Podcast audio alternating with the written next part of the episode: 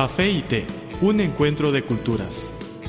Café y té, un encuentro de culturas. Queridos amigos de Café y Té, un encuentro de culturas, hola otra vez. Somos Lola y Mauricio. Como siempre, gracias por dejarnos compartir un pedacito de su vida. El más caluroso de nuestros saludos a quienes nos escuchan a través de las ondas radiales o internet. En China, como en muchos países en vías de desarrollo, cada año hay millones de personas que se mudan desde las pequeñas y medianas urbes o del campo a las grandes ciudades. Vivir y trabajar en las grandes ciudades sugiere más oportunidades, mejores ingresos y más facilidades y confortabilidades tanto en lo material como en lo espiritual. Pero al mismo tiempo, la vida en las super ciudades siempre está acompañada de problemas como el alto costo de vida, presión profesional, atascos de tráfico, contaminación, entre otros. Como se trata de un país que está viviendo el rápido proceso de urbanización, los jóvenes nacidos en el campo, los cantones o las pequeñas ciudades sueñan con habitar las modernas metrópolis. No obstante, al hacer realidad este sueño, no pocos descubren que la vida en las grandes ciudades no es tan ideal como se imaginaban. Durante los últimos años, Investigaciones entre los estudiantes universitarios han mostrado una notable reducción de interés por quedarse en megaciudades como Beijing, Shanghai o Guangzhou después de graduarse. Las metrópolis siguen siendo atractivas para ellos, sin duda, pero cada vez más jóvenes están dispuestos a salir de las grandes ciudades para vivir y trabajar en las pequeñas. Y el motivo número uno de esta difícil decisión es el inalcanzable precio inmobiliario. Pues como se sabe, una casa o un piso propio es, según la tradición china, sinónimo de estabilidad. Sin poder comprarse un lugar con techo para vivir, uno siempre se siente sin raíces en el lugar. Como hemos mencionado en nuestros programas anteriores, en otros países el alto precio inmobiliario también constituye un importante factor cuando la gente decide escaparse de las grandes ciudades.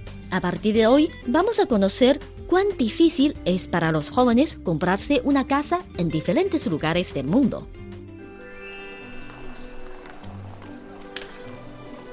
Había una vez una taza de café que rondaba sola por la barra de un restaurante. Pero un día apareció una taza de té y ambos se hicieron amigos. El encuentro de dos culturas se tornó en una mezcla de diversión. ¡Eh, eh! Y conocimiento. Esto es Café y Té, un encuentro de culturas.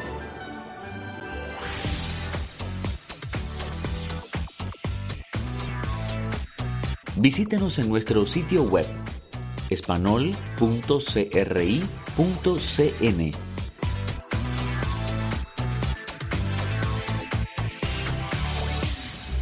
Hola a todos los amigos de Café de un Encuentro de Culturas. Qué bueno que continúan con nuestra señal. Les propongo dar seguimiento a la plática sobre el alto precio inmobiliario y las posibilidades de comprarse una casa para los jóvenes del mundo. Los chinos son conocidos por su entusiasmo al comprar propiedades inmobiliarias. Una casa o simplemente un pequeño piso propio representa estabilidad y cuando tienen dinero extra para invertir, la inmobiliaria es también la primera opción. En China, los jóvenes tienden a ahorrar dinero por este motivo una vez graduados de la universidad y comenzada su carrera profesional. Es más importante para los hombres porque un piso, aunque sea pequeño, es todavía una condición indispensable para muchas chicas hartar el sí al matrimonio. Sin embargo, los jóvenes, en sus 20 años de edad, deben esperar para comprar una propiedad debido a la escasez de propiedades y al conseguirla tendrán una gran deuda. No llevan mucho tiempo graduados, ganan poco y afrontan la presión de casarse. Por eso, la compra de la primera casa es el gasto más grande y más tenso.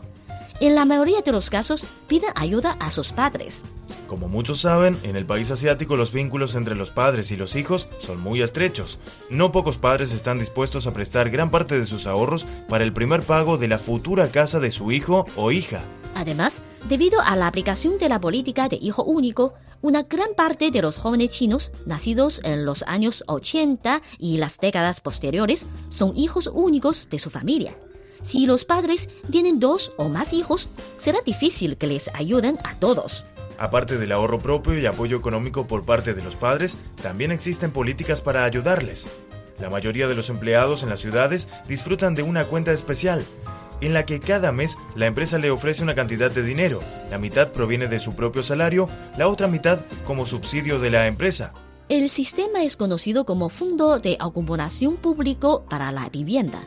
Este dinero solo se permite utilizar para pagos relacionados con la vivienda, como compra, renta, decoración, restauración o reparación. Los gobiernos locales también construyen cada año edificios de vivienda asegurada, o sea, pequeños pisos que se venden a un precio mucho más bajo, o alquilar con rentas muy económicas.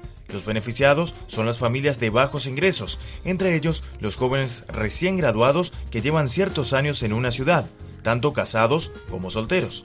No obstante, estas políticas no cubren a todos los jóvenes, sobre todo a los que trabajan en empresas privadas o a los que no tienen una residencia por un periodo prolongado en un mismo sitio. ¿Los jóvenes extranjeros tienen el mismo problema? En nuestras entregas posteriores conoceremos la situación de otros países asiáticos y de otros continentes. El café es una de las bebidas más populares de Occidente. El té es la bebida tradicional de Asia. En la actualidad, podemos degustar en un mismo lugar de sus distintivos sabores. Así como el café y el té, las culturas de Occidente y Oriente tienen sus similitudes y diferencias. En nuestro programa podrá conocer algunos aspectos interesantes que estimularán sus conocimientos. Esto es Café y Té, un encuentro de culturas.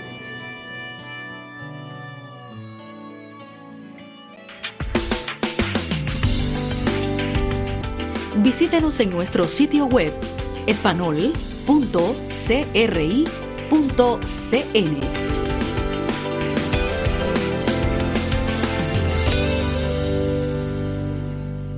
¿Qué opina sobre el tema que hemos abordado hoy? Si quieren compartir con nosotros sus comentarios o alguna experiencia personal, pueden enviárnosla por email o por correo. O en las redes sociales. En Facebook nos encuentran como Radio Internacional de China y en Twitter síganos como arroba CRI Español. También esperamos que colaboren con nosotros en la sugerencia de temas de este espacio, así como de nuestra sección fija, Consejos útiles para la vida cotidiana. Con muchísimo gusto recibiremos sus comentarios. Aquí tienen nuestras vías de contacto.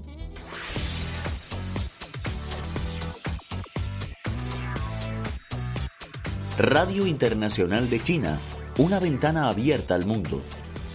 Nuestro correo electrónico es spa.cri.com.cn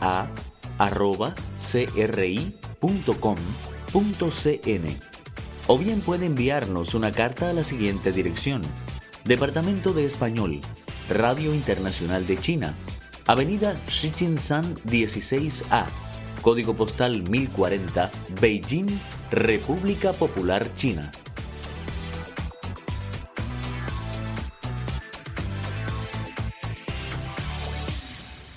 Siempre estamos a su disposición. Por favor, indiquen para café y té en el asunto de su email o en el sobre de su carta.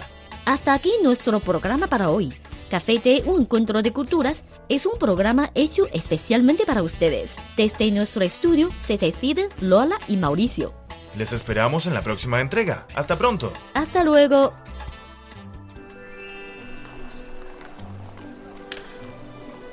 Había una vez una taza de café que rondaba sola por la barra de un restaurante.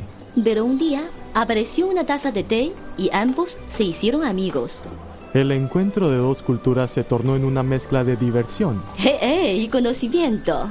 Esto es Café y Té, un encuentro de culturas.